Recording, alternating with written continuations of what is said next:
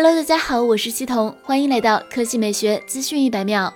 五月十五日消息，vivo 宣布将于六月一日发布 X 五十系列。微博尾巴 vivo X 五十专业影像旗舰表明，vivo X 五十系列的看点是专业影像。不仅如此，官方透露，vivo X 五十系列搭载超感光微云台，这是 X 系列第一次引入微云台。在今年三月份，vivo 在 Apex 二零二零概念机上率先使用了超稳微云台主摄，它比 OS 光学防抖更强。据悉，常见的 OS 光学防抖更多针对左右平移或上下方向。的防抖补偿，而 vivo 微云台结构能在机身前后倾斜和左右倾斜时保持主摄稳定拍摄。除了影像方面的升级，vivo X 五十系列这次有可能会和上一代一样提供 Pro 版本。目前得到的信息有限，尚不确定 vivo X 五十系列会搭载怎样的处理器。它有可能会搭载与三星联合研发的猎户座九八零处理器。如果改用高通骁龙七六五 G，也存在一定的可能性。此外，vivo X 五十系列预计会采用挖孔屏方案，而且有可能会延续。X 三十系列上那种小孔径挖孔屏设计，尚不确定是否会上九十赫兹高刷新率。更多详情，我们静待六月一日发布会上揭晓。